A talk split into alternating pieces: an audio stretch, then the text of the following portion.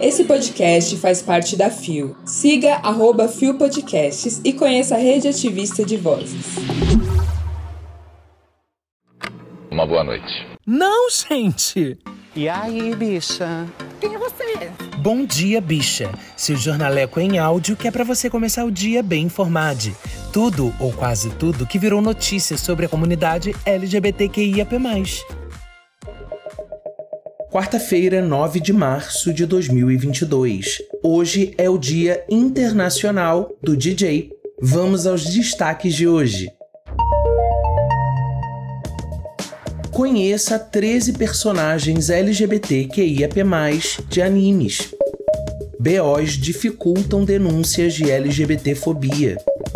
Sindicatos precisam proteger mais profissionais LGBTQIAP+. Olá, eu sou GG e este é mais um Bom Dia Bicha, seu podcast diário de notícias LGBTQIAP+. Deu na Pure Break Brasil 13 personagens LGBTQIAP+, dos animes, publicado em 28 de fevereiro de 2022 por João Maurício Maturana.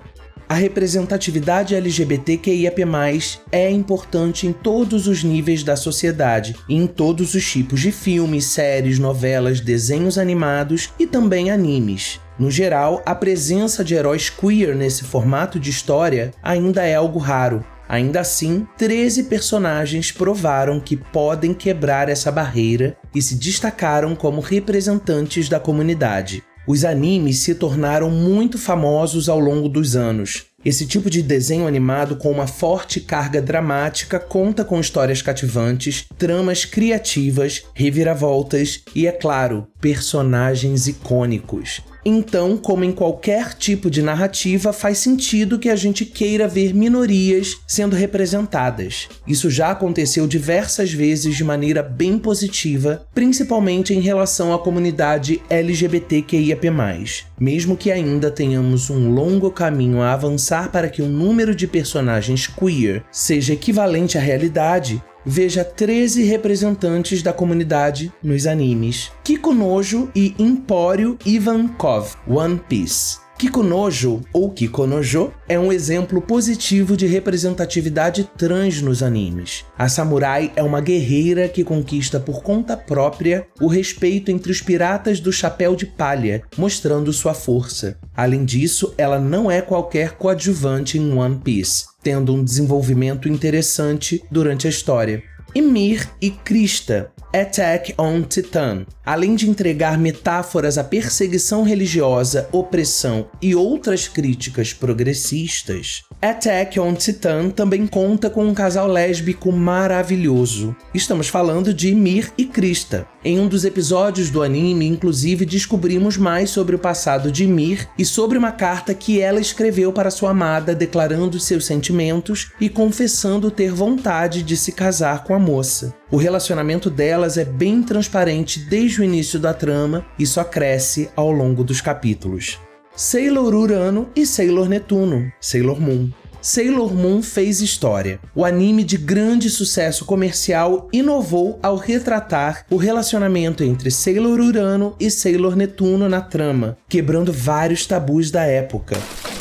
O relacionamento entre as duas personagens foi alvo de censura em diversos países que acharam melhor retratar elas como primas. Além disso, Sailor Urano se descobre uma pessoa não binária, eventualmente. Touya e Yukito, Sakura Card Captors. Assim como Sailor Moon, Sakura Card Captors também foi censurado por conta do seu conteúdo LGBTQIAP+. Mesmo assim, não dá para esconder a química gritante entre Touya e Yukito. No início do anime, Sakura até tinha uma quedinha por Yukito, só que o garoto nutria sentimentos pelo irmão da estrela da história. Depois de um tempo, o amor entre os dois fica ainda mais evidente.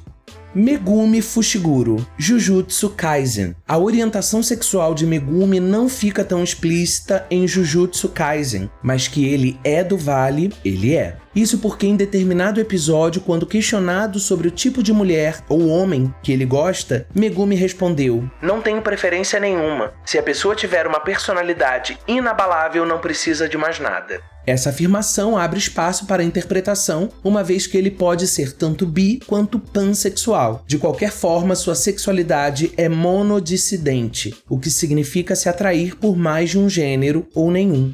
Dio Brando, Jojo Bizarre Adventure. E temos vilão da comunidade LGBTQIAP+, também, mostrando que a população queer é plural e pode ser representada por personagens bastante complexos. Jojo Bizarre Adventure nos presenteia com Dio Brando, um dos vilões mais amados pelos fãs de animes que é bissexual. Shinji e Kaworu, Neon Genesis Evangelion. Ainda que Shinji tente se relacionar com diversas mulheres ao decorrer da série, ele vive um lindo e breve romance com o menino Kaworu no fim da história. O casal se tornou rapidamente um dos favoritos dos fãs do anime. Fire Emblem Tiger and Bunny Tiger and Bunny têm alguns problemas em relação a estereótipos e situações problemáticas presentes ao longo da trama, mas o personagem Fire Emblem serve uma importante representatividade para jovens gays, negros e gênero fluido que assistem à produção.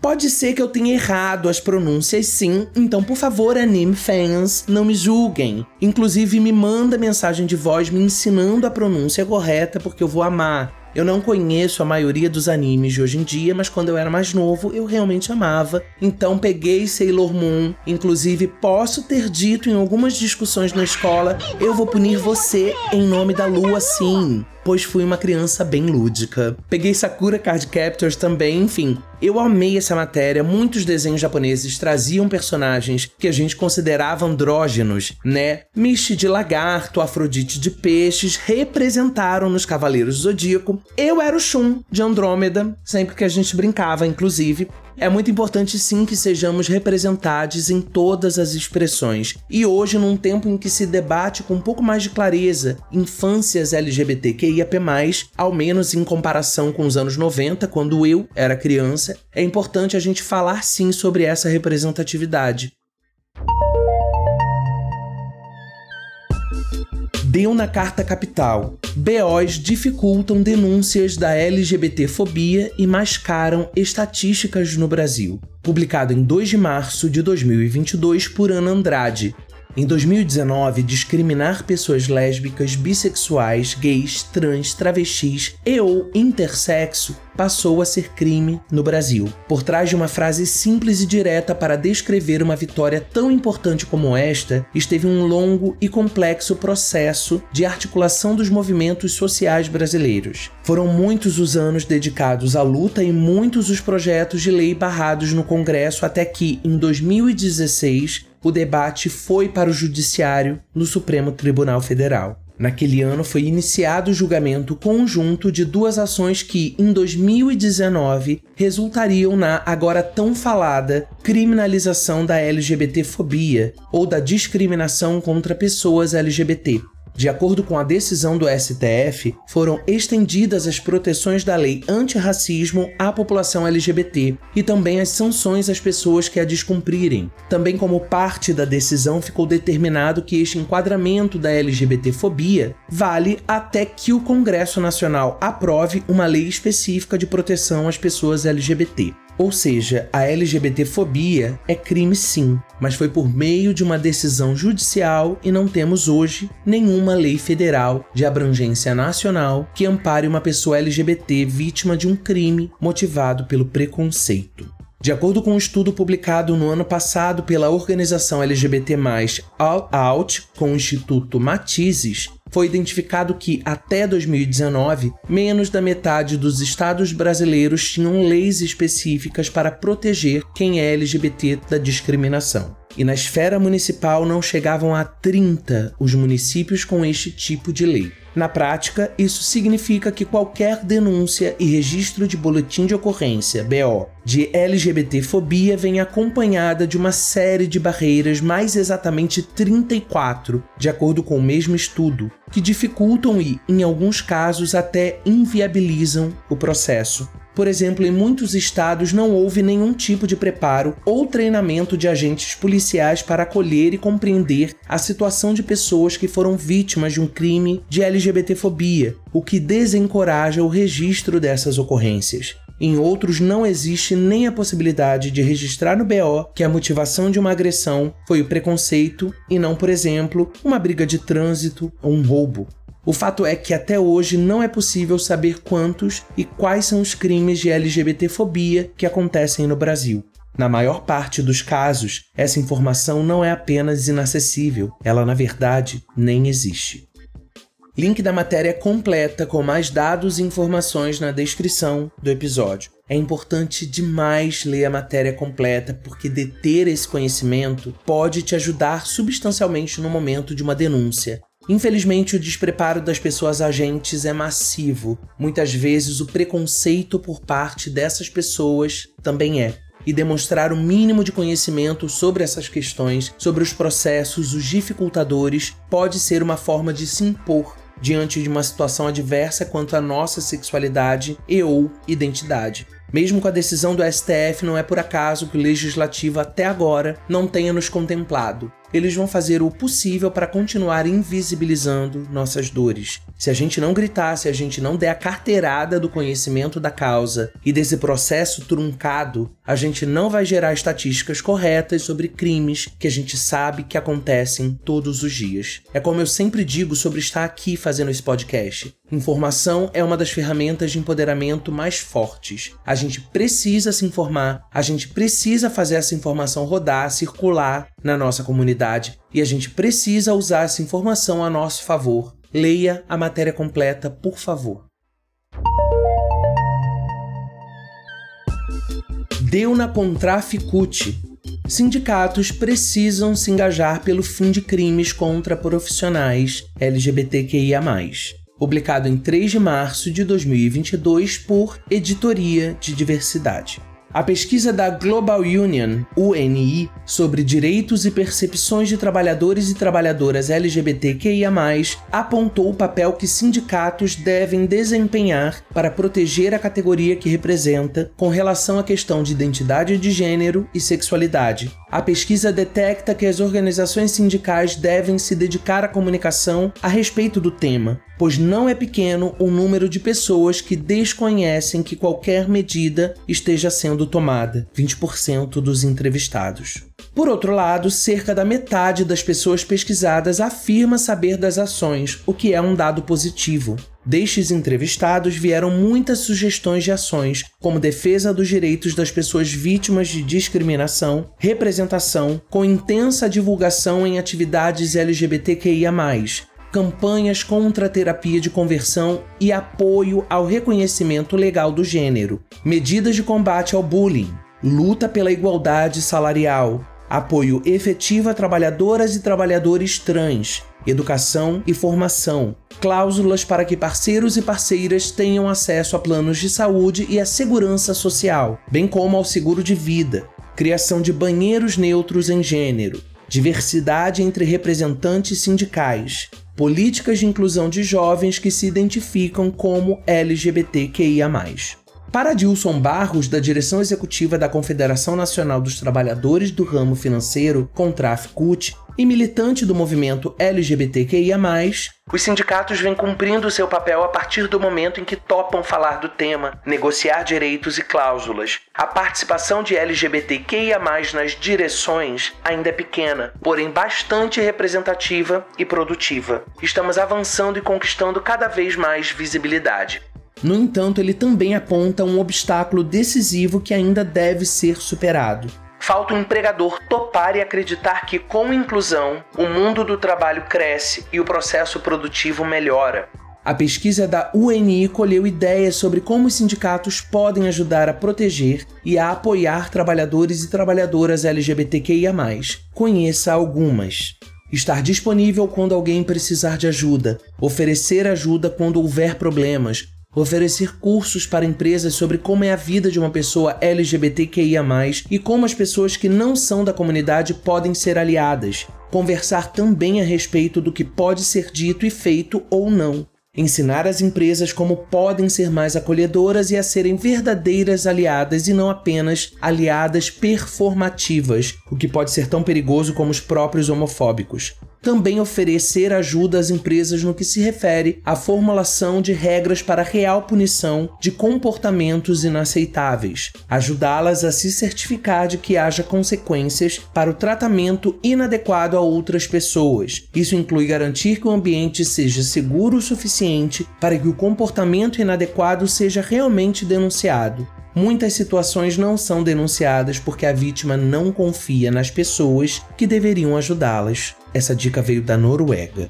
Ser o ponto de referência a ser procurado em caso de necessidade, promover medidas específicas nos planos para igualdade, realizar avaliações periódicas de risco psicossocial para detectar situações de risco de discriminação, atualizar protocolos para prevenção da discriminação sexual, incluindo medidas específicas para a população LGBTQIA, veio da Espanha defender as mudanças sugeridas nas respostas dessa pesquisa, consultar organizações LGBTQIA, ao tomar decisões sobre negociações ou defesa, utilizar linguagem inclusiva em termos de gênero, tratar os direitos LGBTQIA, como expectativas mínimas, combater políticas que possam forçar pessoas LGBTQIA, a se revelarem em locais de trabalho pouco seguros, veio da Nova Zelândia para que as pessoas não tenham medo de entrar em contato com os sindicatos e que estes sejam mais acessíveis a essa população, eles devem deixar claro seu apoio a essa comunidade. Os sindicatos devem acolher a comunidade LGBTQIA, França. Várias outras dicas e sugestões estão na matéria completa, então peço que você leia. O link está na descrição do episódio. Eu fico muito feliz em trazer essa matéria da Contrafe aqui no Bom Dia, porque eu tenho muita proximidade com o movimento sindical. Você sabe que eu trabalho na Caixa, né? E meu marido é diretor na Secretaria de Bancos Públicos do Sindicato dos Bancários do Rio e também conduz uma frente LGBTQIAP+, no sindicato. E também é representativo por ser uma pessoa LGBTQIAP+, declarada, o que necessariamente já promove esse debate nesse ambiente de trabalho. Eu falo com propriedade que essas pautas têm atenção no Sindicato dos Bancários e, de fato, os bancos têm, via de regra, políticas positivas em relação às nossas existências, mas o estigma social existe e acaba atravessando as pautas trabalhistas. E tal qual acontece nas relações extratrabalhistas, muitas vezes a gente prefere entubar uma discriminação do que denunciar. As empresas têm políticas de proteção, mas o medo de perder o emprego ou o cargo comissionado é maior e a gente normalmente prefere não correr esse risco fazendo uma denúncia. É nesse pormenor, nesse detalhe que os sindicatos precisam agir. Eu sei que outras classes têm menos atenção a essas questões. Eu sei que eu falo de uma classe privilegiada nesse sentido, que é a classe bancária. Mas também sei que, mesmo enfraquecidos nesse Brasil de hoje, o movimento sindical está aberto ao debate. Envolva-se no movimento sindical da sua classe. Leve essa discussão. O movimento sindical é feito pelas pessoas trabalhadoras, não é algo externo a nós. É a gente lá. A gente precisa se envolver para a gente buscar promover ver as mudanças que a gente quer ver.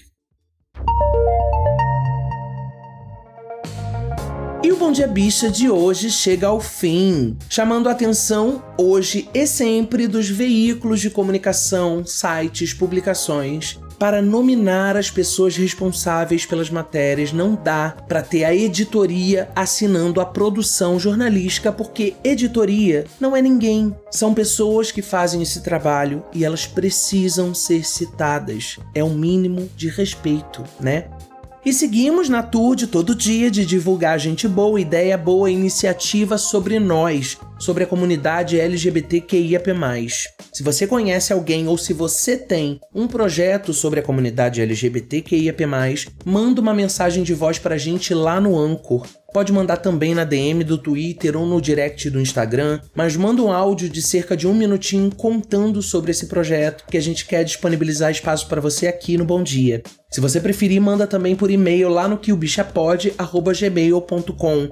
Aliás, o que você quiser conversar com a gente, pode mandar nas DMs ou por e-mail também que a gente está aberto aí a esse debate, tá bom?